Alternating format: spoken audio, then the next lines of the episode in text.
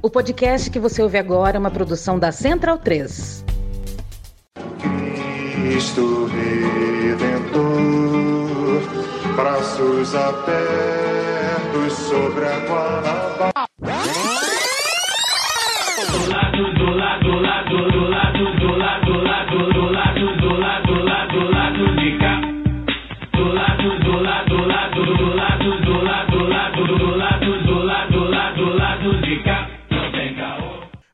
Momento, ouvintes da Central 3. Hoje é quinta-feira, dia 14 de setembro de 2023.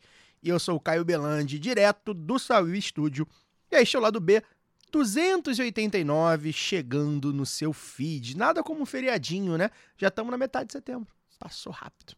Antes de eu dar boa noite aos camaradas na bancada, eu vou fazer logo o convite de cara, né? A todos e todas que estão nos acompanhando, a participarem da nossa Live B do Rio na semana que vem, dia 21 de setembro, a partir das sete e meia da noite. O programa será ao vivo, né, pelo nosso YouTube, falando sobre a atuação dos ministros do STF e o papel da corte na política atual, né? O STF está bem em voga nessa semana, né, julgando os réus no- no- do, do ato golpista de 8 de janeiro. A gente vai falar bastante sobre isso, inclusive, né, a indicação do Zanin, muito polêmica, próxima indicação. Tudo isso tem, tem dado bastante pano para manga. Esse episódio vai ser em parceria com o escritório Normando Rodrigues Advogados, nosso parceiro aí que está fortalecendo a comunicação independente. Então a gente espera vocês na quinta que vem, dia 21, sete e meia da noite, no youtube.com barra lá do B do Rio. Você pode ativar o sininho, o link já tá pronto, o nosso Rodrigão já fez o link, tá, tá, tá lá bonitinho, já pode dar o joinha, já pode ativar o, a- a- o link da notificação, né, do sininho da notificação. Pode até deixar um comentário já, já vai fortalecendo aí o engajamento.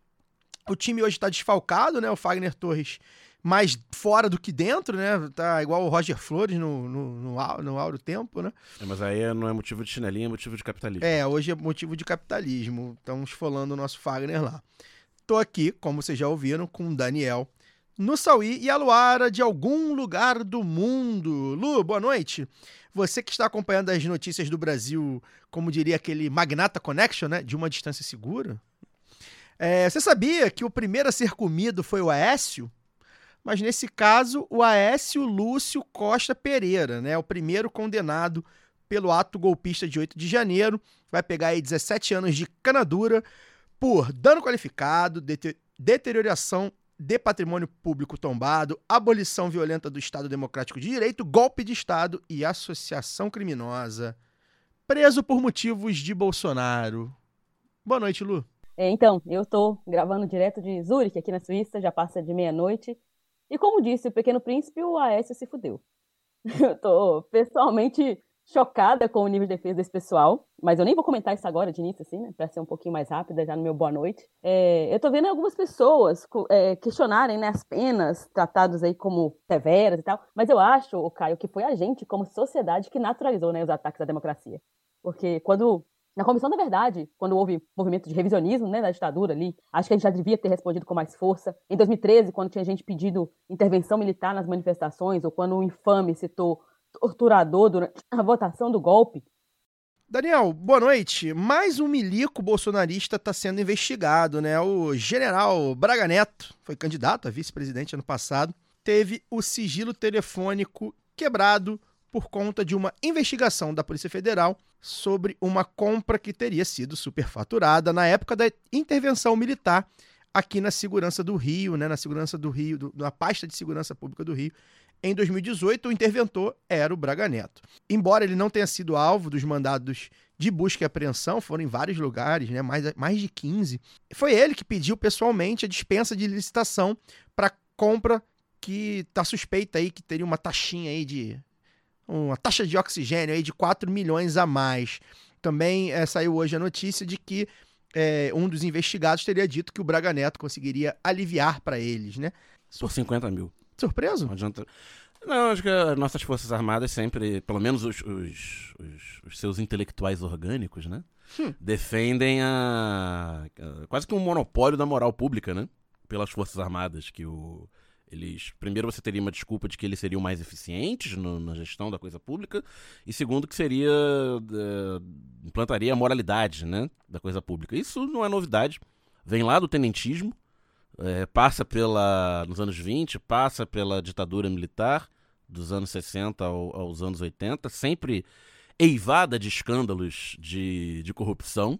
Muitas denúncias de corrupção em grandes projetos do, do governo federal e em outros níveis também ao longo da ditadura. E agora a gente vem, né? Mais um ciclo de histeria anticorrupção, é, inaugurado com, com as investigações do mensalão, 10 anos atrás, e aí passa por Lava Jato.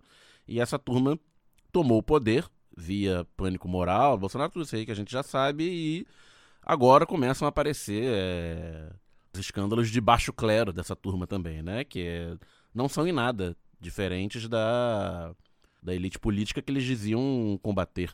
É, na verdade, são piores, porque não são votados. Pelo menos não foram votados ali na intervenção federal, decretada pelo então golpista Michel Temer em, em 2018. Você falou o Braga Neto candidato a vice-presidente, né, na chapa do Bolsonaro nas últimas eleições.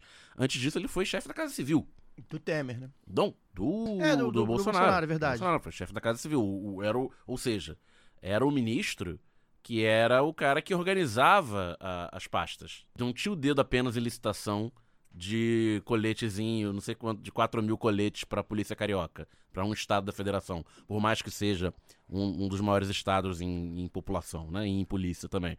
Tinha o dedo em todas as licitações do governo federal nesse último quadriênio. Então, se com uma licitação de uma polícia estadual tem esse rastro aí, vamos ver o que aparece para o cara que foi coordenador de todas as licitações desse governo federal em particular durante quatro anos. É, fazer aqui só dois comentários sobre esse assunto. Primeiro, né, o Braga Neto. Três, né? O primeiro é que o Braga Neto é, é cotado, né?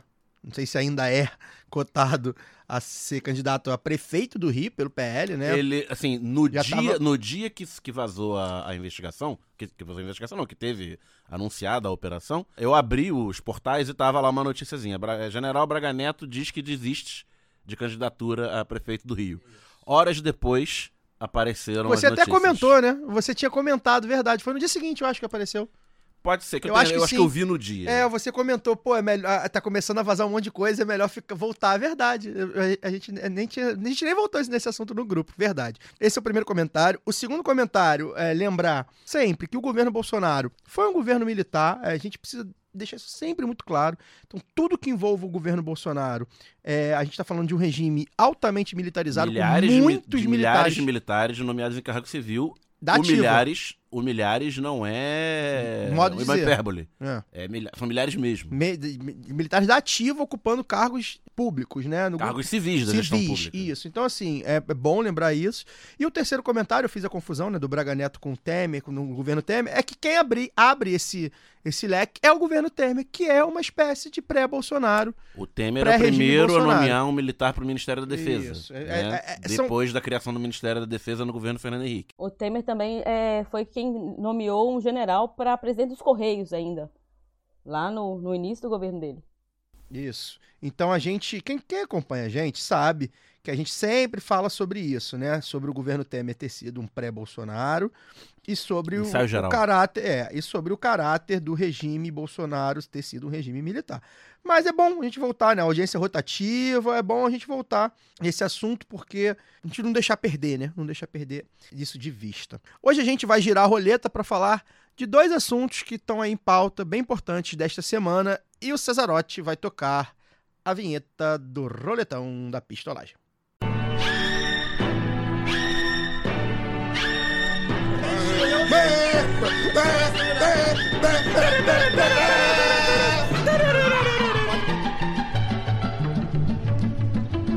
Roletão da pistolagem.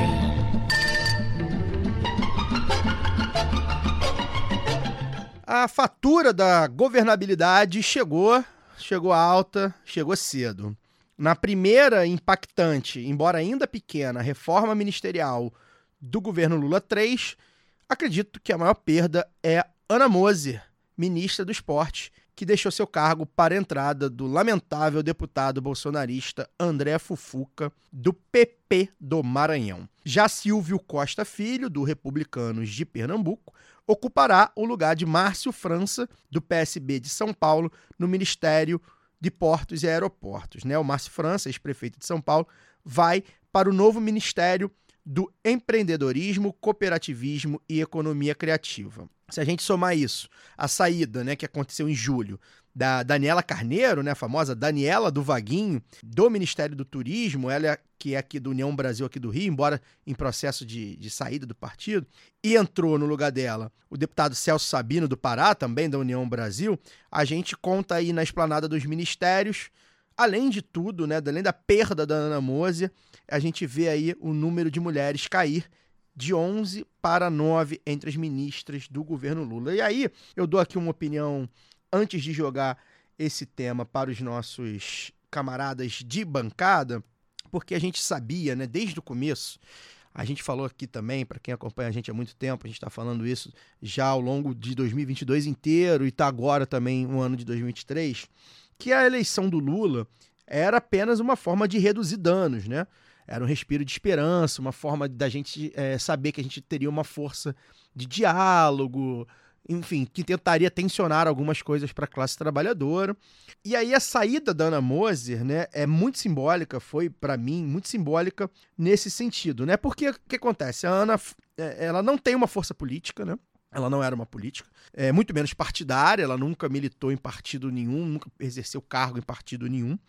E ela não tem nem força popular, a gente não está falando de uma, de uma atleta que é muito popular, né? A Ana Mose foi popular a seu tempo num esporte que nem era o que era hoje, né? O vôlei estava começando ali a, já, já, tinha, já tava nos primeiros tinha, passos. Já tinha tido medalha de ouro. Já tinha tido, do, mas o, o feminino ainda não era. Né? Aquela foi a primeira seleção feminina, talvez, a cativar o grande público. É, pois é. Então, para você ver, né? E, e ela, embora tenha sido muito importante naquela época, não é uma. A gente não tá falando de uma figura é, popular, né? Não é que sai na rua e dá milhares a gente de que acompanha autógrafos. esporte É. e, e tem a idade que tem, lembra. Pois é, mas Agora, não- se ela sair na rua aqui, obviamente não, não Pois vai ter é, e, e- e é muito simbólico, né? Nesse sentido, é triste, né? É triste porque a gente sabe que o pragmatismo, nesse momento, né, em prol da governabilidade, eu acredito que não seja o pior dos problemas. Né? A gente está com o bolsonarismo à espreita, a gente sabe que o bolsonarismo está aí, que vai vir forte nas próximas eleições, que não está morto. Inclusive, o novo ministro fez campanha pro Bolsonaro. Pois é.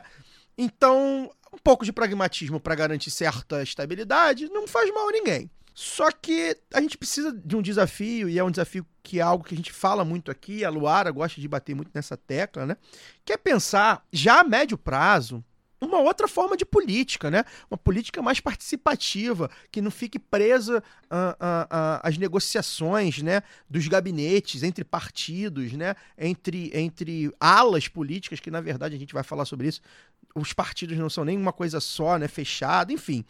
E aí, no final das contas, meu, meu pequeno editorialzinho aqui sobre esse caso, que me, me abalou bastante, a gente precisa entender que, com a substituição da Ana Moser pelo André Fufuca, o governo Lula deixa claro que não tem projeto de, de, de esporte para o país, e se tinha, abriu mão, e a gente sabe também que, é, no final das contas, o Brasil sempre foi muito mais André Fufuca do que Ana Moser, né? A gente sabe que foi. A gente, parece que a gente que vive aqui no Brasil, a gente tem a impressão de que é muito mais o Congresso Federal do que o governo federal mesmo, né? Mas eu acho que a gente precisa começar a tensionar isso, inclusive, né, as atuações partidárias, né, das correntes, dos movimentos, a gente precisa tensionar isso para a gente mudar essa correlação de forças o quanto antes. Tô correto, Luara? Você que é uma militante partidária que desde sempre tá aí na linha de frente para a gente tentar fazer uma nova política. O caminho é esse, né? A gente não pode deixar mais na mão dos gabinetes, né? É, eu acho, o Caio, que qualquer um que acompanha a política, né, como você falou, política no Brasil, é, sabia que essa troca não era uma questão de si, mas de quando, né? Independente disso, sim, a gente fica triste, a gente fica, é, como você falou, é, parece que o governo abriu mão, né, de um projeto, se tinha um projeto para o esporte, abriu mão, é, pelo menos nesse momento. Agora, isso, quando a gente fala dos limites da institu- institucionalidade, que é algo que eu, né, como você disse, eu sempre bato nessa tecla, eh, são os limites da democracia burguesa também, porque quando você diz, eu acho muito interessante essa, essa colocação dessa forma, como você é, disse, que o Brasil é muito mais André Fufuca. Quer dizer, não deixa de ser representativo, né? É, nós estamos falando de uma pessoa que tem voto, está ali por algum motivo, a gente gostando ou não. Então, é sobre esse tipo de coisa que a gente precisa se debruçar, porque, inclusive, a gente vai precisar fazer aqui, eu acho que talvez uma roleta especial, ou então um programa especial, só para tratar dessa tentativa de mini-reforma também, é, mini-reforma política que está sendo tratada agora né, no, no, no Congresso, no, no, na Câmara e tal. É, porque a gente precisa pensar como é que nós queremos ser representados. Isso foi colocado, a gente meio que vai naturalizando essa forma, e ela não é real, né? É, por mais que a gente diga que, ref, que reflete, né? Ter um André Fufuca é, é, deputado, agora ministro, é, isso reflete, de certa forma, aquele povo. É assim que a gente quer que seja representado? Ou por que, que, que a, a nossa sociedade gera Andrés Fufucas, sabe? Então, são perguntas que nós precisamos nos debruçar sobre elas para poder pensar essa forma de, de, representação que a gente quer, né? É, e também pensar de com, como é que isso limita para a gente ampliar essas formas. Nós já falamos de, em, em, algumas outras edições aqui sobre esses limites, ou sobre como eh, de, de, organização, né, organização coletiva e tal. E eu penso, por exemplo, eu tenho pensado muito nisso quando a gente fala de esporte, assim, eu acho que a gente precisa encarar, por exemplo, o que, é que foi a arenização, a, a, a elitização do esporte no Brasil, que as pessoas não conseguem mais acessar para poder ir a um estágio, para poder assistir um jogo no ginásio. As modalidades elas não são acessíveis para todo mundo. É, e isso precisa, eu, eu acho que faz muito mais sentido que parta dos torcedores, por exemplo. Não estou é, é, eximindo o, o, governo, né? Que a gente começou a conversar sobre isso aqui, não é da, da, responsabilidade, não é isso. Mas eu acho que faz muito sentido que os próprios torcedores, né?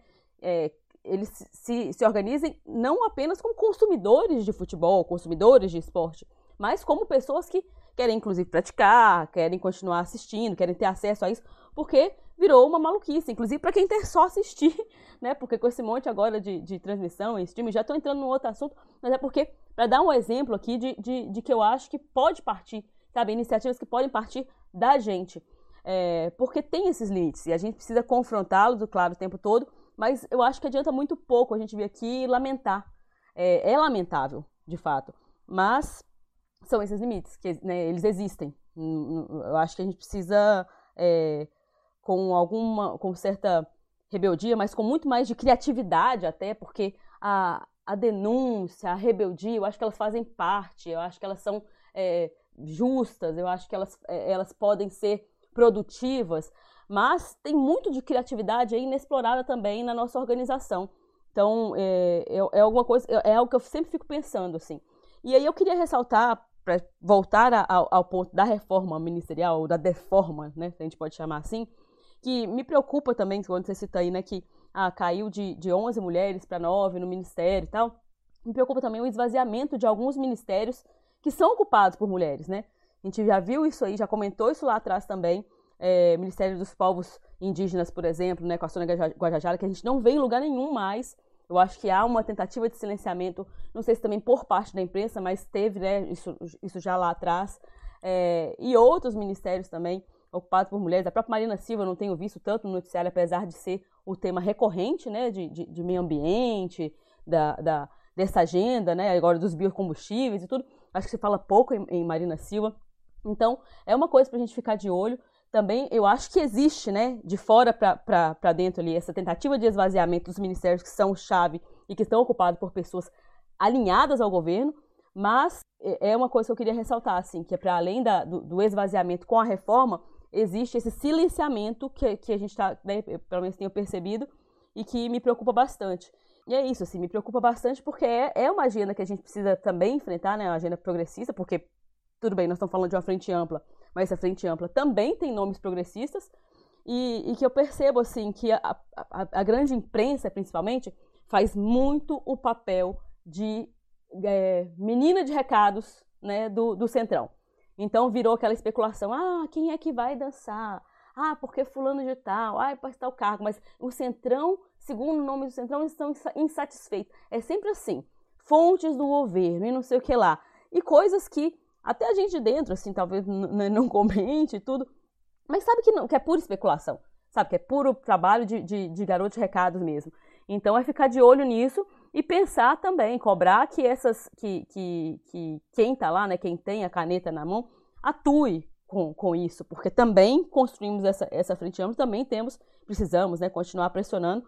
E aí, é, eu acho que a gente vai acabar entrando isso no, no, na live né, do dia 21, que o Caio já anunciou, mas falando aí, nós vamos precisar falar também da, da campanha né, do, do STF, para um nome né, de uma mulher negra para o STF, que mobilizou aí as redes e já tem teoria conspiratória de uma pretensa esquerda, tem uma maluquice que virou o Twitter nas últimas semanas e que está tomando muito espaço, eu acho, como se a gente não tivesse tanto trabalho para poder fazer, ainda tem tanta especulação de algo que, pode, que deveria ser óbvio, né, para a gente, pautas que deveriam ser óbvias.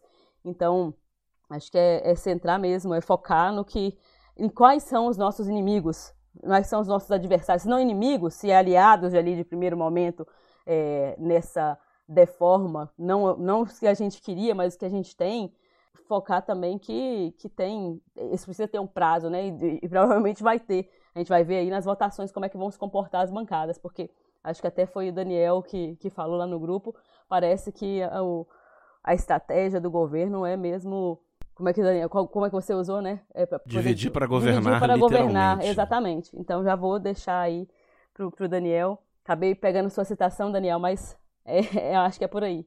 E Dani, essa na questão de dividir para governar, né? A gente vê aí que os dois partidos, o PP e o Republicanos, eles são partidos de direita, sempre foram, né? Só que a nova configuração do Centrão, pós-Bolsonaro, acabou é, desnudando a ideologia, né, sempre foi de direita, o Centrão sempre foi de direita, só que desnudou um pouco, tipo, saiu um pouco, saíram um pouco da casinha. E aí a gente viu lideranças do PP e do Republicanos. Primeiro que metade da bancada, se somado, se eu não me engano, dá 100 mais ou menos deputados, é 40 e poucos cada um, metade da bancada já é uma bancada que é expressamente de oposição porque, porque bolsonarista, né? Então metade desses partidos é, já são de oposição ideológico, não é que eles querem um carguinho, porque a gente, a gente acostumou né, a ver pré-bolsonarismo o PMDB, os partidos menores, barganharem cargos. Eles queriam PL, cargos, próprio PL. Eles queriam cargos, então eles não tinham a ideologia definida. Quando, quando isso se, se muda né, de figura, principalmente a partir já de 2014, a gente começa a ver que assim, não adianta dar cargo para os partidos, porque primeiro que a gente sabe que esses partidos eles não são uma coisa una, né? Eles não são unidos em ideologia nenhuma, e, se, e aí fica cada um com, com sua ala, né? Cada um com a sua bancada, cada um, enfim, com, com, com a, sua, a sua área de atuação. E segundo, que é isso, a gente está falando que de personagens abertamente bolsonaristas. Então, é, essa, essa fatura, eu botei aqui que a fatura da governabilidade chegou cedo e já foi alta, porque os partidos já falaram que não garante, que ah, isso aí é escolha pessoal, isso aí é daquela ala lá, a gente aqui vai continuar votando contra pelo menos metade.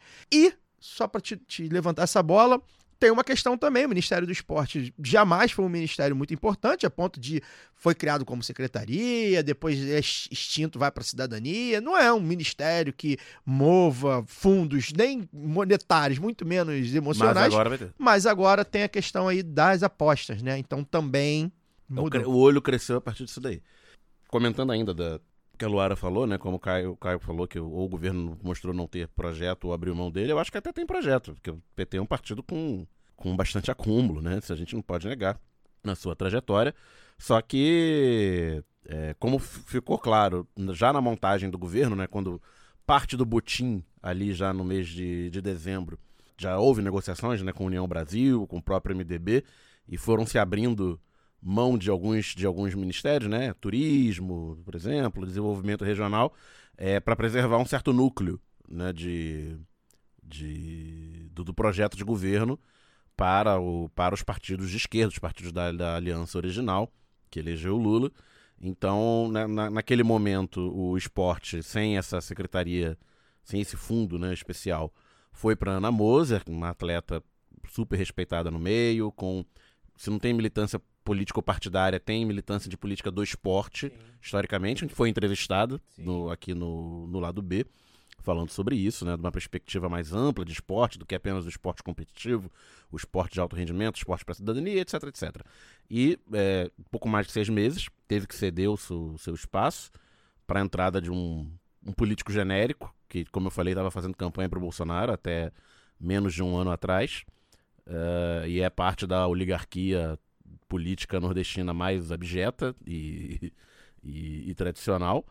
Tudo isso que já foi colocado, né? Não, não tem. Não, a Ana não tinha padrinho político, não tem uma articulação do setor esporte. Né? Não é que não exista.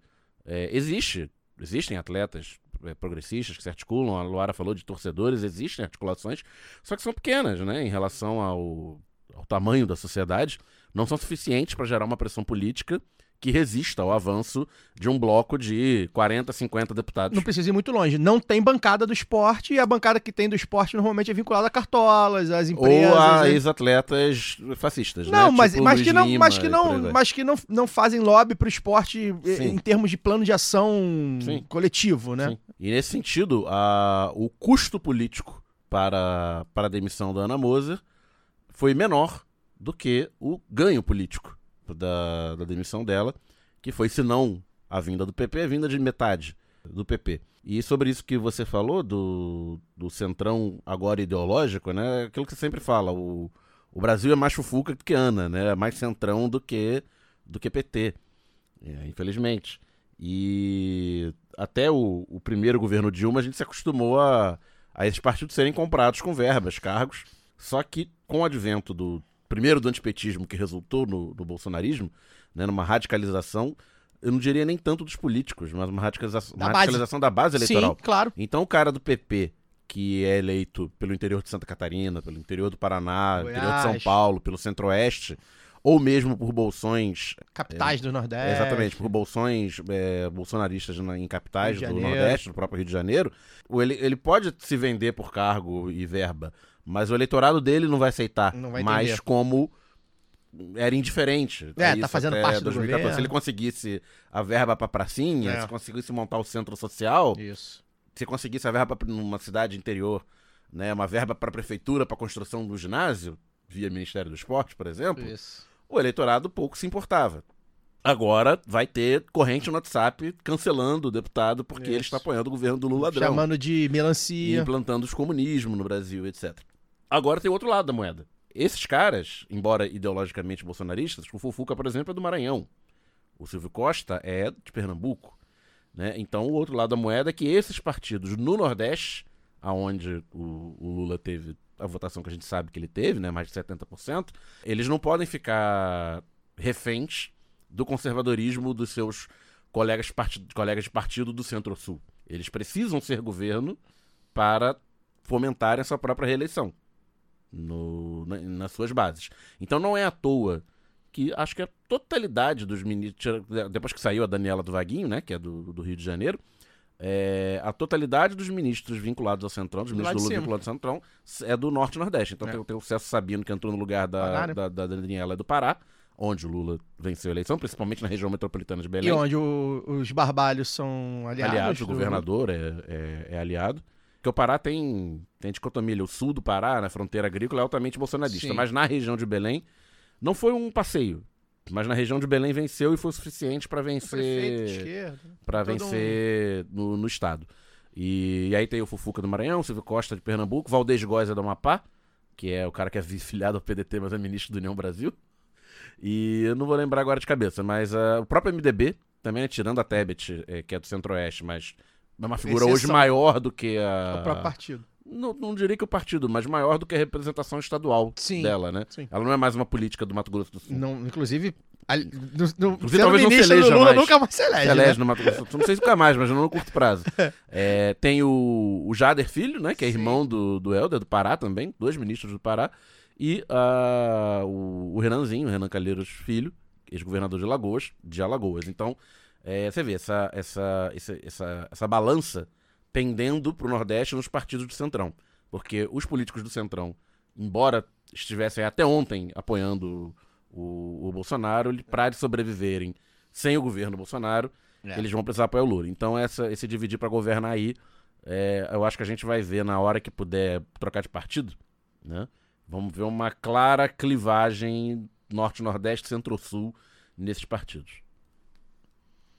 É isso. Vou deixar aqui uma recomendação, servição, tá, galera? Como, como o Dani falou, a gente fez uma live lá na época do, lá do isolamento, da pandemia. A gente fez a live B do Rio com a Ana Moser e a Fabi Alvim. Foi muito maneiro.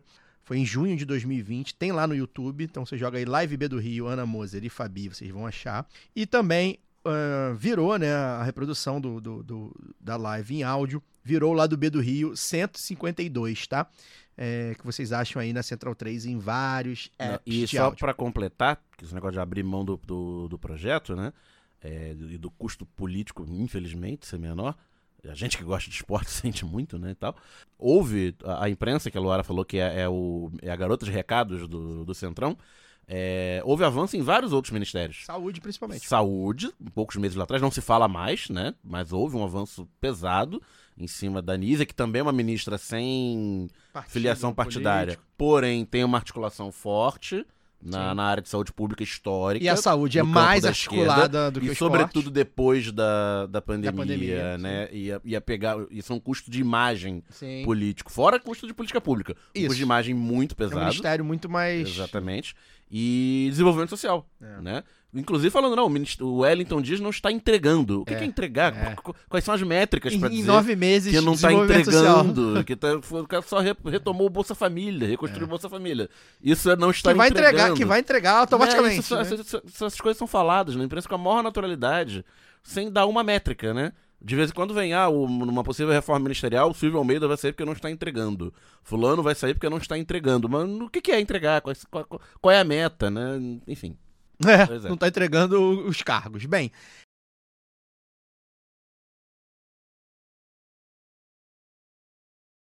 Peço licença para dar uma pausa no programa e apresentar os nossos parceiros.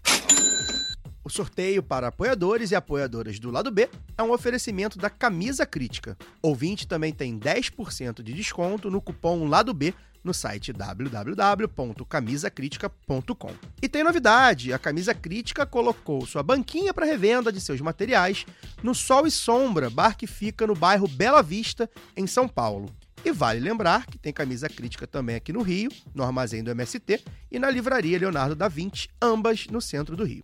Torcer para a camisa crítica chegar logo em mais cidades. Camisa crítica criada para uma esquerda que não tem medo de dizer seu nome. E que tal aprender inglês, espanhol ou francês de maneira leve, dinâmica, com afeto e senso crítico? Conheça a WeCreate, o curso de idiomas parceiro do lado B. Acesse www.wecreateidiomas.com. Sigam também nossos parceiros nas redes sociais. Obrigado pela atenção e voltamos ao programa. Antes da gente passar para o próximo bloco, vou dar aquele recado emocionado, hein, gente? Ajude a financiar o seu podcast preferido em orelo.cc barra lado B do Rio. Por 10 ou 20 reais por mês via Pix ou cartão de crédito, você nos ajuda a manter os conteúdos atuais e ainda consegue consumir os conteúdos exclusivos. Se você está meio quebrado, pode baixar o app da Aurelo e ouvir gratuitamente o lado B e outros podcasts que você quiser e ainda vai remunerar a gente, porque a Aurelo é o único aplicativo de podcast que remunera os produtores de conteúdo. Então, por favor, testa a Aurelo aí, sai da. Sai, sai... Ah, mas eu gosto. Testa. Baixa lá e vê, se cadastra, vai lá. Né? O lado B também aceita doações avulsas via Pix para lado B do Rio, arroba. E aí, agora o emocionado. Se você ouve podcasts é, de, de produtoras, né, de produtores independentes, né, que não são vinculados aos grandes grupos de comunicação. E se você tem aí 10, 20 reais sobrando, ajuda. É muito importante para a gente, principalmente para quem faz jornalismo, tá? Por quê? Porque o jornalismo ele não, é, ele só é financiado por grandes empresas ou médias empresas, né? Ele não tem, é difícil você financiar o jornalismo pegando, né, 10 reais, 20 reais, fazendo ali a, a, a vaquinha. Só que tem muita gente que simplesmente não consegue negociar com, com grandes empresas por vários motivos, né? O lado B do Rio vive esse problema, vocês sabem. A gente aqui é, recebe reclamação, por exemplo, quando sai um, é, é, uma, um anúncio é, nos aplicativos, né? Sai um anúncio que é automático de, sei lá, de empresa grande de carro. Pô, vocês estão anunciando a empresa italiana, Gente, a gente não tem muito controle sobre isso, a gente veta alguns, mas a gente, a gente não tem muito controle sobre isso. Quando você vai no banco, no, quando você vai no, no, cinema, por exemplo, você vê um monte de grande empresa, você fica vendo lá o trailer, porque você não vai se recusar a ver. Quando você abre a televisão, a mesma coisa. No YouTube você até pode pular, mas só depois de 5 segundos. Enfim. Então é muito complicado para a gente fazer essa, esse, esse, é, essa captação de recursos, né? Para quem fala de política, por exemplo. Mas mesmo até quem fala de esporte, né? A gente tem visto, e aí eu vi o desabafo do pessoal do meu time de botão, nossos amigos Leandro e a mim, Paulo Júnior, no Twitter esses dias. E eu, eu fico muito triste e muito envergonhado quando eu vejo a qualidade do, do trabalho deles ter que pedir pro público pagar, né? Pô, dá 10 reais aí, dá 20 reais aí.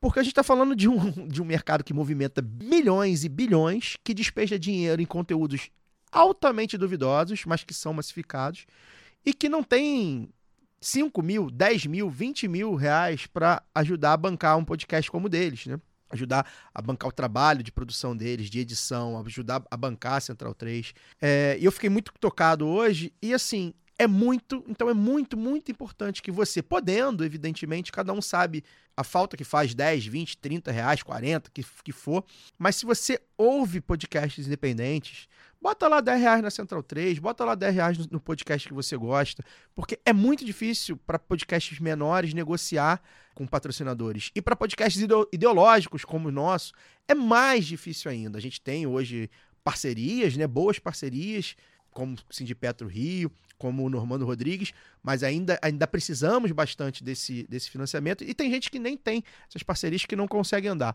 Então faço esse desabafo aqui, porque eu acho que é muito importante pra gente quebrar isso. Se você paga 40 reais na Netflix, 40 reais no Spotify, 40 reais no HBO Max, 40.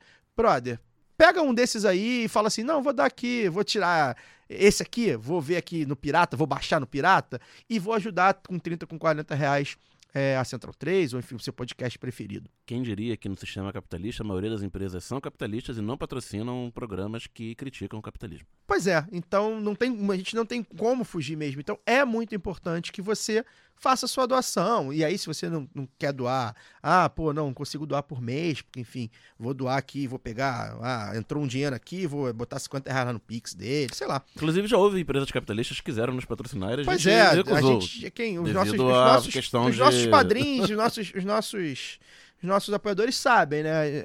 Já teve gente que, bancos vermelhos que já falaram aqui, ó, vamos botar enfim, aí patrocinou outros podcasts, pegou mal e tal. E agora, então, tá muito difícil, né? Tá muito difícil com G1, com Folha, com UOL. A própria Piauí, que embora seja contra, tem uma narrativa contra-hegemônica, é dinheiro de banco, né, gente? Pelo amor de Deus. Fazem ótimos podcasts. Eu gosto muito dos podcasts da Piauí, leio a Piauí. Mas é contra-hegemônico, de fato, né? Tem a, São os banqueiros de bom gosto estético. Pois é, mas, banco. são banqueiros, né, gente? Por favor, né? Então, assim, é, É tá muito narrativa difícil liberal, competir com esse pessoal. contra-hegemônico, mas ainda é liberal. Ainda liberal, e porque o dinheiro é liberal, muito dinheiro, né? Então, é, pra gente é muito necessário. Tá feito esse, esse choro, a gente tá chorando aqui mesmo, né? pedindo, né? Ajude, se você não quer ajudar o lado B, se o lado B não é o preferido, bota lá no teu preferido que tá precisando. É, é, vai bem, a gente fica feliz também, tá? Cezão, depois desse pedido de dinheiro aí, de sacolinha, você pode girar a roleta que a gente vai pro nosso segundo bloco.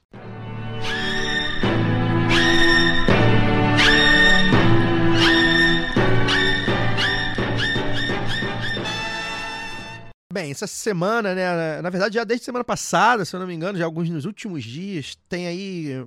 Contei até ontem, eram 47 pessoas é, que morreram em decorrência das fortes chuvas que atingiram e ainda atinge, hoje mesmo parece que voltou a chover, o Rio Grande do Sul.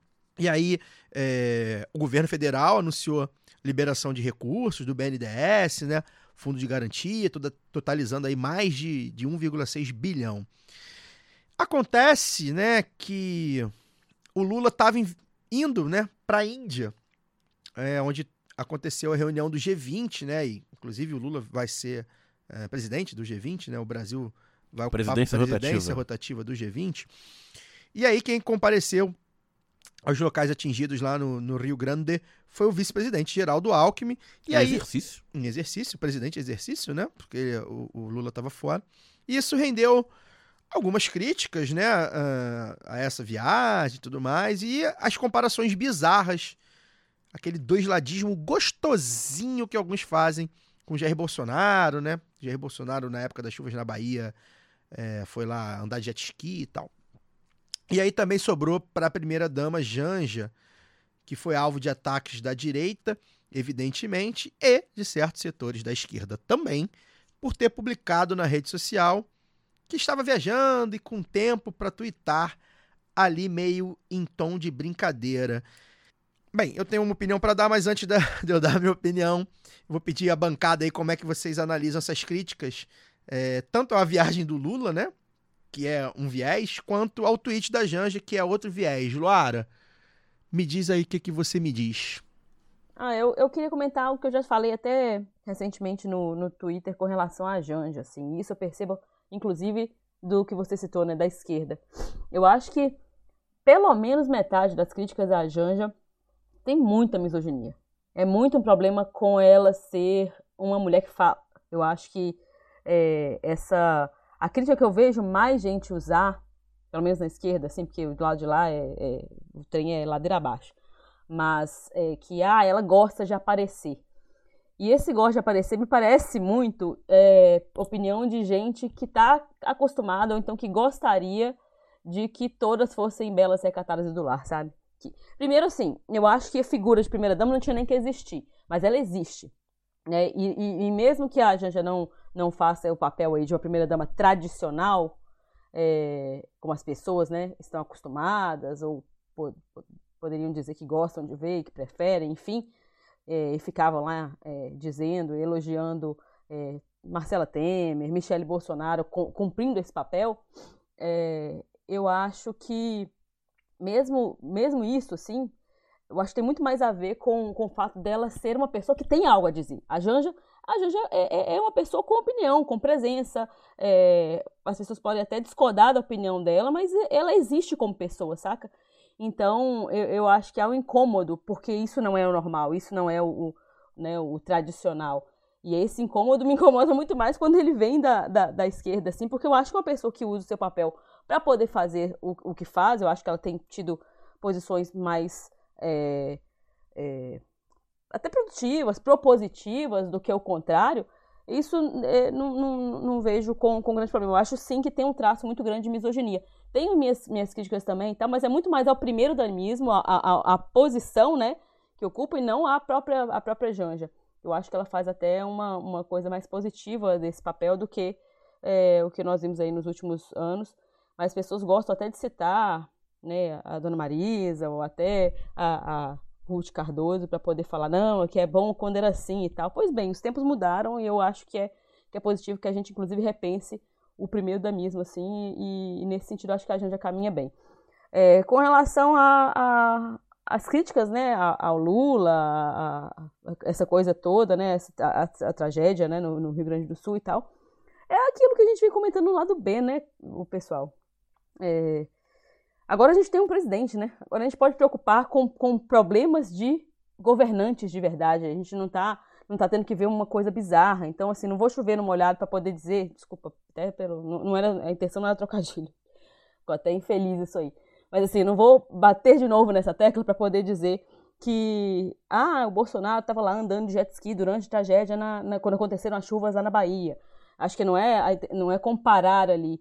É, e tenho visto muita gente retomando essa comparação, que eu não sei se é positiva, se fica exaustiva, mas é, eu fico um pouco aliviada, saca? Que agora os problemas são de pensar se o Lula vai ou não lá. Ah, por quê? Porque ele tem uma a presidência do G20 para poder assumir, sabe? É um negócio que completamente é, é falsa simetria, né? Quando as pessoas tentam colocar aquilo ali, se ele tinha que ir, não, não tinha que ir. Ah, mas você vai para lá, não vai fazer nada, vai só sobrevoar. Ele vai ser criticado de qualquer forma. Então, pelo menos cumpra com o que o governante deve fazer é, a Alckmin está lá, as, as verbas estão sendo liberadas.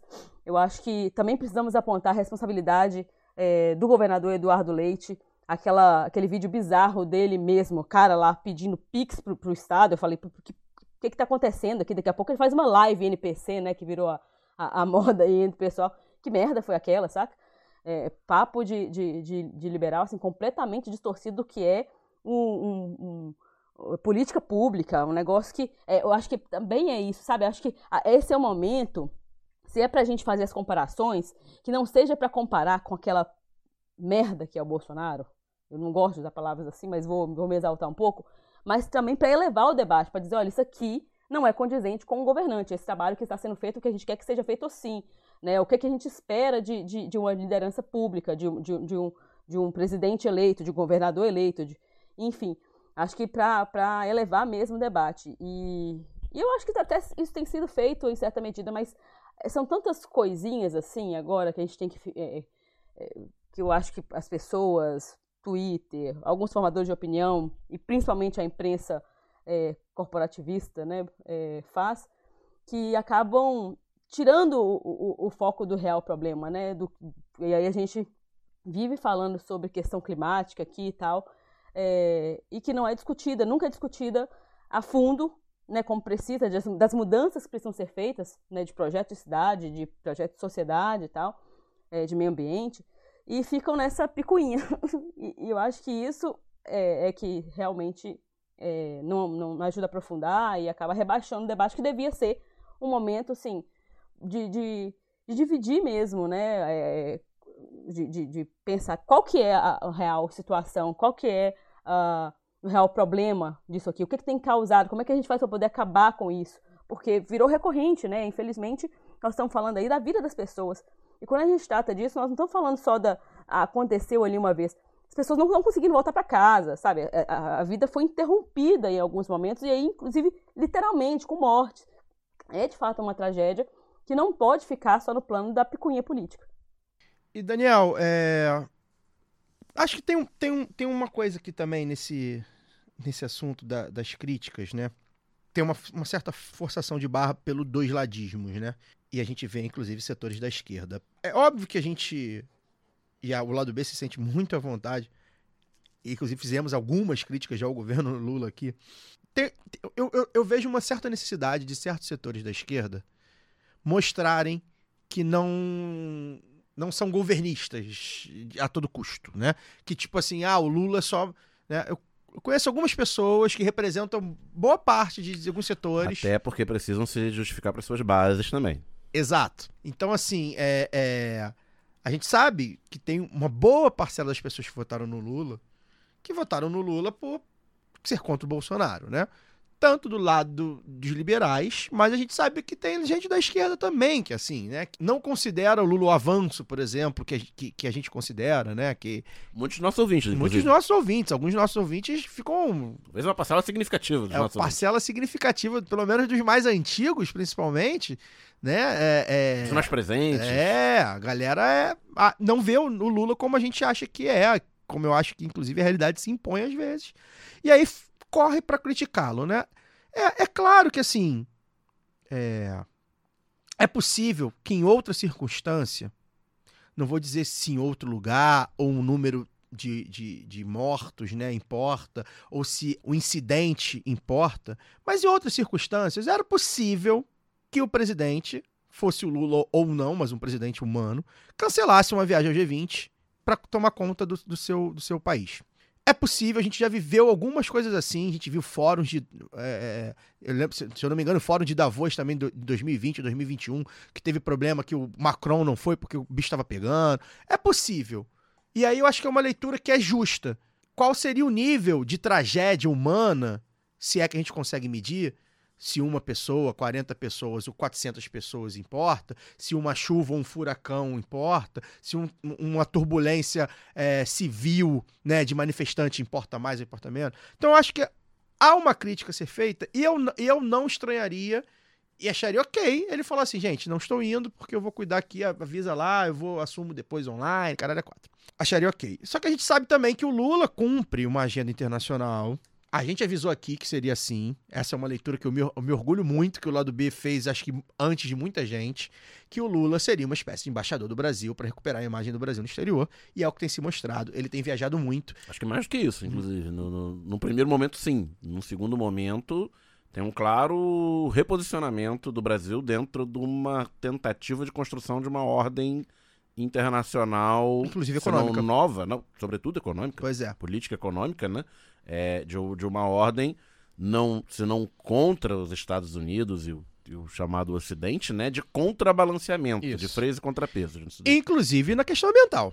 Sim. Porque aí quando o Lula vai ao G20, por exemplo, talvez eu, eu, eu talvez é, eu não tenha fechado isso aqui, não concordo com o que eu vou falar agora, 100%. Mas talvez ele fale assim, ó, não vou. Mas ao mesmo tempo, quando ele vai, ele mostra as questões climáticas no país dele, que é um país que pode e deveria ser né, um líder né, na, na questão é, é, ambiental. E ele fala: Ó, bicho tá pegando, vocês precisam me ajudar? Olha lá meu país como é que tá. Deixei, deixei, deixei um estado inteiro debaixo d'água e vocês precisam me ajudar. Vocês têm culpa nisso também. Então também tem essa questão, né? É claro, e aí a gente volta, a Luara falou isso até no primeiro bloco, é claro que a mídia liberal, ela, ela, vai, ela vai bater nessa coisa, porque ela sempre bateu. Eu lembro que até o Fernando Henrique batia. é, Não tô fazendo dois ladismos, a gente sabe qual é a Viajando diferença. Henrique Cardoso. O viajando Henrique Cardoso. Depois veio olha o Lula indo, olha o Lula vindo.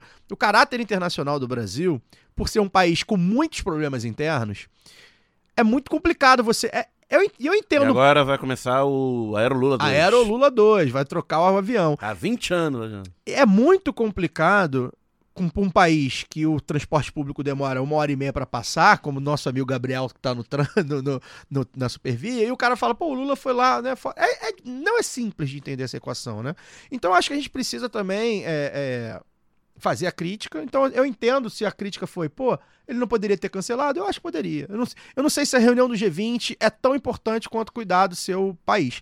Mas ao mesmo tempo, a gente precisa entender é, que o simbolismo dele lá no G20, inclusive com a questão ambiental, também importa, e que o país tem, como teve com, com o presidente em exercício, mecanismos de, sem o Lula presencialmente, você conseguir dar o suporte é, é, é, para o, o- o Estado atingido, né? O Pacto Federativo suporta isso também, né? Então tem, tem essa coisa também, só que eu acho que o pessoal tá- sobe muito tom às vezes, né? Você diz o pessoal. O pessoal, da esquerda. é, o pessoal, é, a pessoa da esquerda. Nosso é, pessoal. Porque assim, gente, a direita, a direita, sinceramente, A a direita é a direita. Sabe? Eu não espero nada de Tucano, não espero nada de. Um beijo pra minha amiga Ava, mas é a única tucana que eu conheço que, enfim, né? É, eu não espero nada de Tucano, não espero nada de liberal. Não espero. Esses aí estão à espreita, votaram no Bolsonaro em 2018, votaram no Lula porque viram que a merda. E se e vão votar em qualquer um que não seja o Lula ou que seja alguém da esquerda em 2026. Eu falo da nossa, da nossa galera mesmo, né? Dessa coisa da. A gente, a gente ainda tá muito frágil. Né? O governo, o PT ainda é um partido muito frágil, embora seja muito forte eleitoralmente, ainda é muito suscetível a pancadas. O governo Lula ainda é muito suscetível a pancadas e te- parece ter uma galera que fica assim, cara, cabe a crítica. Eu acho que cabe a crítica, como a gente fez em várias. Inclusive, hoje aqui são duas críticas que a gente está fazendo, dois temas que a gente critica. Mas acho que dá pra- a gente vai devagar, né, gente? Vamos entender o contexto, né? É, o... sobre o, o G20, né? Eu acho que é. Se fosse uma reunião, entre aspas, é, ordinária, poderia ter cancelado a viagem sem maiores problemas. Acho que a questão é que nesse momento do, da articulação internacional do Lula, é, seria muito ruim faltar a reunião do G20. Primeiro, porque o Brasil está assumindo a, a presidência do grupo. O grupo estava esvaziado. A gente falou isso aqui na época da reunião do G7, que o G7 é o clubinho dos ricos. E com a, crescente estranhamento, para usar outra palavra, né, entre Estados Unidos e China, e com o isolamento da Rússia pelo Ocidente, né, o, o G20 estava meio abandonado, porque aí você, o G20 tem Rússia e China. E, e o Lula acabou de voltar da África do Sul, né, da, da reunião de- dos BRICS que resol- decidiu pela expansão do, dos BRICS. Então, é, o BRICS, os BRICS, mais do que nunca, uma reunião do Sul Global, dos principais países do Sul Global, né? Brasil, Rússia, Índia, China, África do Sul, agora com mais seis países, ampliando, sobretudo, a, a influência chinesa, né? Do- ficando clara, cada vez mais clara a liderança chinesa no, no, no lado dos BRICS. E o G20 seria um meio termo disso, né? Porque tem os europeus, tem os Estados Unidos mesmo, é, sendo um pouco esvaziado, mas também tem a China, tem a Índia, tem a Rússia. E, e agora com o Brasil na, na liderança. Então acho que era uma reunião muito complicada para num momento muito delicado da própria política internacional que o, o Lula no início a gente falava ah, é recolocar o Brasil no mapa e é uma coisa de baixo custo político, né? Porque quem é contra colocar o Brasil no mapa? Só que no momento que ele se opõe à narrativa predominante liderada pelos Estados Unidos e OTAN, em casos como a guerra da Rússia, em casos como a expansão dos BRICS, né? A, a própria imprensa aqui sobe o tom Ele recebe críticas no, no Ocidente, então ele está num momento delicado desse equilíbrio, porque ele não pode ir para influência. A gente está no, no, quintal dos Estados Unidos, né? a gente está na América. Então qualquer governo que se pretenda ser minimamente estável, a gente sabe, na, na América Latina, não pode dar uma banana completa para os Estados Unidos. Ele precisa se equilibrar. E o Lula nunca fez isso também. né? Exatamente. Nem vai fazer agora. Nem vai fazer agora. E ele... Inclusive foi um apoio fundamental dos Estados Unidos para se eleger. Exatamente. Pra consoli... Não para se eleger, mas para consolidar a eleição. E para assumir. É, pelo menos. governo. É, para assumir. E, e, É. e para prender o Bolsonaro vai ter também. Sim. E segunda, segunda visita internacional dele foi aos Estados Unidos, né? É, e fez um encontro uh, bilateral com o Biden durante a, a reunião do G20. Ainda tem, ainda tem esse, esse Muitos encontros bilaterais. É, e, o, e um com o Biden. É, mas é nesse momento desse delicado equilíbrio da política internacional que o Lula está construindo nesse terceiro mandato, era uma reunião que eu acho que não teria como faltar. E, enfim, nossos amigos do xadrez verbal vão explicar isso melhor amanhã. O que não é a nossa especialidade. Baixa já, baixa já xadrez verbal Exatamente. junto. É, mas, ah, sobre o Rio Grande do Sul, e aí eu, eu quero falar, é, o governo federal aparentemente tomou as medidas emergenciais necessárias, né? Vice-presidente em exercício foi lá, tem a questão simbólica, óbvio, o vice não é o, não é o Lula, ainda bem, inclusive. É, o Lula é uma figura muito maior do que o, do que o Alckmin, ele foi lá representando. Ah, as, a- a- as medidas de políticas públicas foram tomadas, verbas foram liberadas, linhas de crédito, auxílio federal, auxílio do- das Forças Armadas, do Ministério da Integração e do Desenvolvimento Regional, etc. E, ah, tirando o, o André Trigueiro, né, na- naquela live que ele fez com, com, com o governador Eduardo Leite, é, é muito bom, né, ser, ser liberal no Brasil, É, porque você Leite não é cobrado. protegidíssimo, né? Então, tanto que ele se descontrolou quando foi. Quando Não foi esperava. Ele não esperava. Trigueiro Na é Globo brabo. News, é, ser questionado daquela forma direta como ele foi.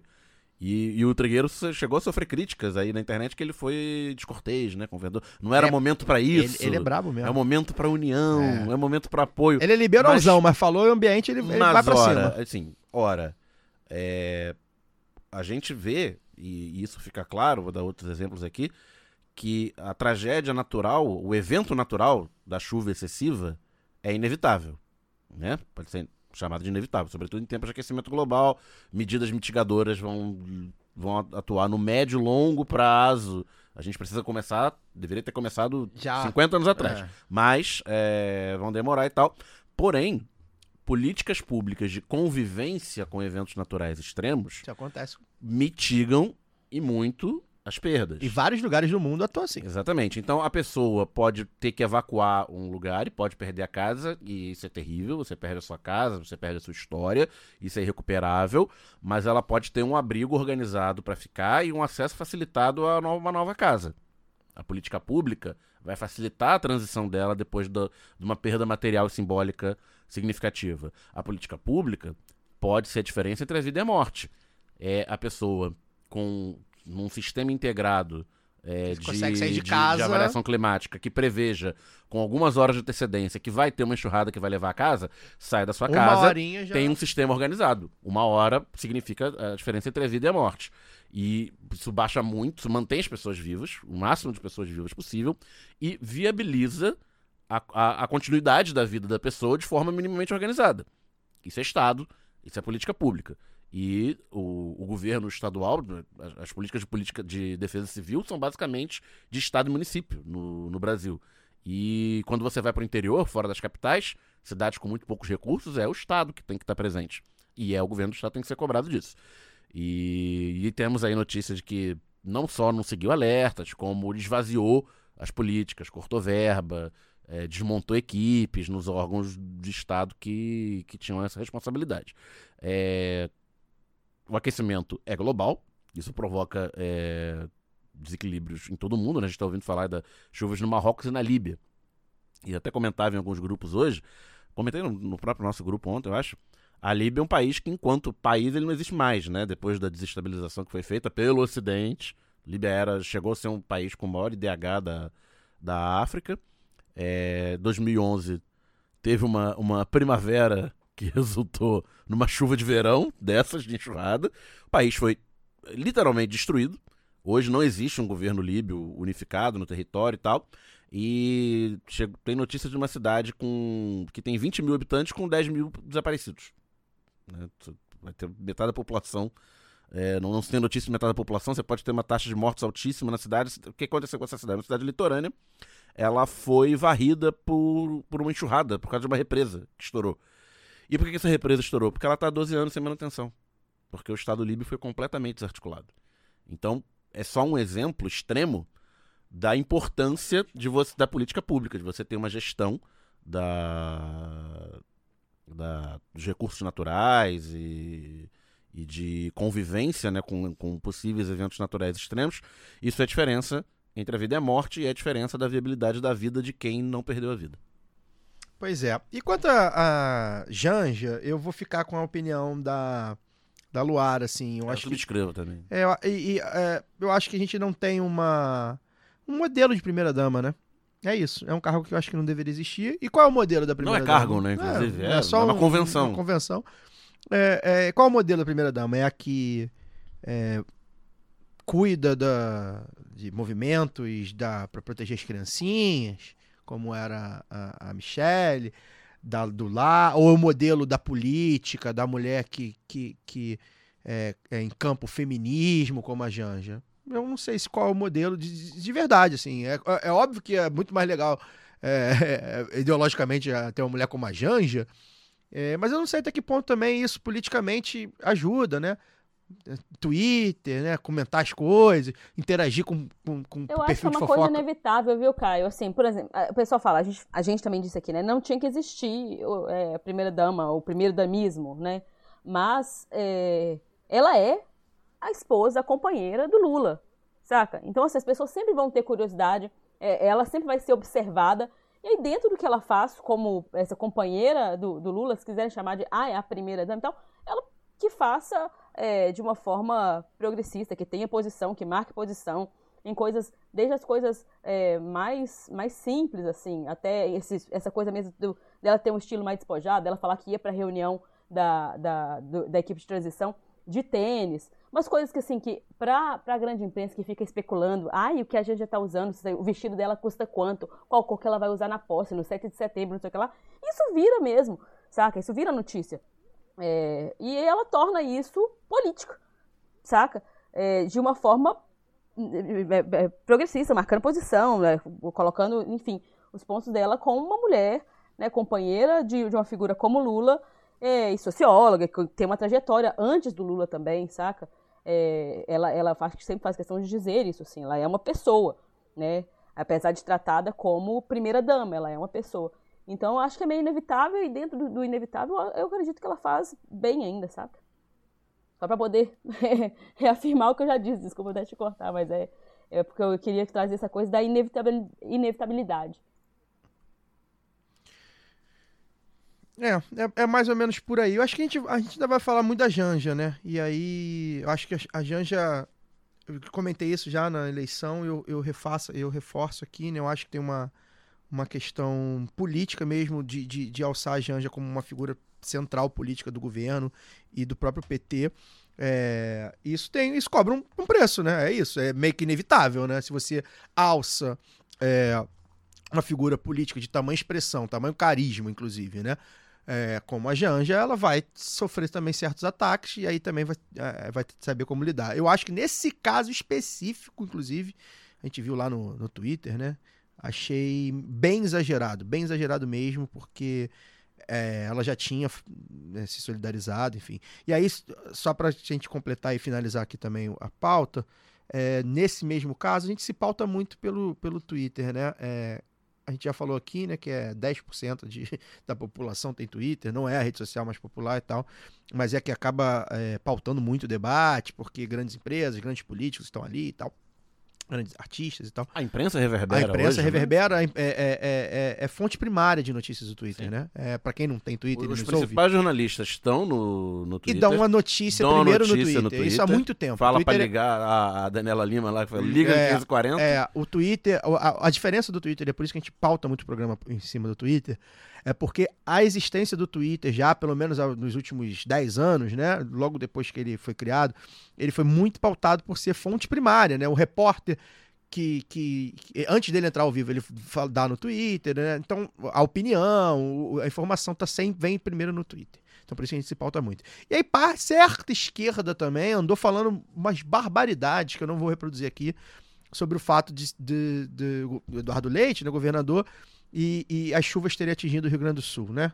Porque, ah, Rio Grande do Sul é reaça, fascista, Sul é fascista. Enfim, reprodu acabei reproduzindo lamento bastante esse tipo de pensamento, porque falta consciência de classe, inclusive, né? Porque quem se fode na enchente São sempre os mais são pobres. sempre os mais pobres. E é, faltou olhar o mapa eleitoral também do Rio Grande do Pois Sul. é, pois é. Eu, eu, vi isso aí, eu achei realmente impressionante que alguém que se diga Não, de não esquerda, se justifica que se... em nenhum lugar. Em nenhum lugar, é claro. Mas o Rio Grande do Sul, inclusive, é... foi um estado bastante dividido. Pois no- é, e que com eleitoral. histórico progressista, alguém falar isso, né, gente, assim, alguém que se considere progressista, se considere de esquerda, minimamente humano, falar algo do tipo, né, tentar Ah, e- desmerecer. E, o Rio Grande do Sul ainda tem um diferencial em relação aos outros dois estados do, do Sul, que tem uma população negra grande, uma significativa. cultura negra significativa. Significativa. É. E a gente viu muita besteira também, mas enfim, e isso são se reflete nos próprios quadros políticos de esquerda do Rio Grande do Sul. Pois é. E nesse caso, reverberou mesmo mais no Twitter ali. Não foi uma coisa também sistemática, mas a gente deixa aqui a nossa solidariedade, né, cara? Porque é ver o trabalhador, são vários. Os relatos são muito tristes, né? É, é- é horrível mesmo. E aí. ah, Vou indicar aqui, fazer mais um servição, indicar sempre. Sempre que eu falo de clima aqui, eu indico lá do B do Rio, 124, Capitalismo versus Ecologia, com o Eduardo Sabarreto, nosso apoiador, nosso amigo, professor. E a Live B do Rio, o Capitalismo contra o Clima, também com o Eduardo Sabarreto. É isso, gente. A gente já está vivendo o pós-apocalipse. O apocalipse climático. Antes de fazer, ah, dar o tchau aqui para minha bancada, meus companheiros e minha companheira de bancada, vou dar aqui ah, um serviço, um, convite, na verdade, né? É o Seminário de Lutas contra o Neoliberalismo, dia 23 de setembro na UERJ, tá, galera? É, começa às 9 da manhã, tem uma programaçãozinha que vai até a noite. E esse seminário costuma ser é, unificado, inclusive com pautas internacionais, nacionais, e dessa vez acho que parece que vai ser mais local. E o, o tema aqui no Rio vai ser Crise Orgânica do Capital, Geopolítica e o Estado do Rio de Janeiro, né? Tem o apoio de várias organizações. A gente foi chamado, inclusive, para poder estar lá, acompanhar as mesas, né? É, Eu vou tentar, vou ver se, se os meninos vão também, enfim, vou tentar ir. Mas de toda forma, os nossos ouvintes e as nossas ouvintes do Rio estão convidados, tá? O ERG, dia 23 de setembro, é o aud- auditório 71, o seminário de lutas contra o neoliberalismo. E eu vou dar aqui também um, um lembrete, já anota aí a galera aí do Engenhão, por, por parte aí do, do, do Engenho de Dentro, Mer, Encantado. No dia 12 de outubro, ou seja, daqui a um mês, é, no Dia das Crianças, né? A partir das 9 horas, o pessoal da Play Acessórios, do meu, meu camarada Vini, e do CT32 vão fazer um futebol é, beneficente lá. Vai ter presença de influenciadores, pagodeiros. Na Rua das Oficinas, 32, do lado do Engenhão. É, a entrada com 2 quilos de alimento não perecível, vai ter sorteio de brindes. Então, a galera que gosta aí de ver um futebol de artista, poder ajudar né, a- a- a- os orfanatos, a- as organizações que ajudam as crianças, dia 12 de outubro, a partir das 9 horas, na Rua das Oficinas, 32, do lado do Engenhão, tá, galera? Daniel, boa noite. Boa noite. É, Vamos enfrentar a chuva aqui também, né? que nos atrasou hoje na saída. É, E até semana que vem. É isso. Luara, obrigado por ter ficado conosco aí nesse fuso. Boa noite, até semana que vem. Boa noite, Caio. Boa noite, Daniel. Eu que agradeço. Na verdade, eu quero até me desculpar aqui, porque eu acho que em alguns momentos eu tentei falar um pouquinho mais rápido. O pessoal deve ter percebido que a minha voz está um pouco diferente. Eu tô com uma gripezinha desde que eu cheguei aqui, eh, essa semana, aqui eh, em, em Zurique. E aí eu tentei falar um pouquinho mais rápido, porque começa a falar aqui e a garganta coça e tô tos- tossindo um pouco. E aí é, fica meio ruim, então é, desculpa as eventuais tosses e, e a correria, assim, não sei se a fala ficou prejudicada, as ideias também um pouquinho. Não desistam de mim, estou aqui tentando manter é, nossa conexão e, e falar com vocês é sempre muito bom. Espero que o pessoal também tenha gostado da nossa roleta hoje e até semana que vem. Come um chocolate, Lara. E traz pra gente também, pra quando Rapaz, você vier no Rio, por é favor. a única coisa que dá pra comer nesse lugar, viu? Porque puta que pariu. que Nem o queijinho, o queijinho é caro, né? Você traz e despacha de Não, Vila é Velha, que é mais come Minas, barato pô. que despachar daí. É, queijo é como em Minas, muito melhor. É, é, que isso, hein? Isso é verdade. É, até pedir desculpa também aos nossos ouvintes. Aí o Cezão, nosso editor, vai ter algum trabalho, porque a gente também tá com estabilidade na, na internet, né? Choveu muito agora no final da, ta- da tarde, no começo da noite no Rio. É, e ventou bastante também. Enfim, já tem relatos de lugares que, faltando luz e As tal. águas de setembro abrindo o verão. Pois é, pois é, tá uma doideira. E aí, enfim, pode ter uns probleminhas aí também, mas acho que o Cezão vai conseguir salvar. Então a gente vai ficando por aqui. Semana que vem, o lado B do Rio está de volta com a live B do Rio, hein, galera? Ao vivo, quinta-feira, dia 21, 7h30. A gente vai falar sobre o Supremo Tribunal Federal. Forte amplexo e até lá. Este podcast foi editado por Fernando Cesarotti.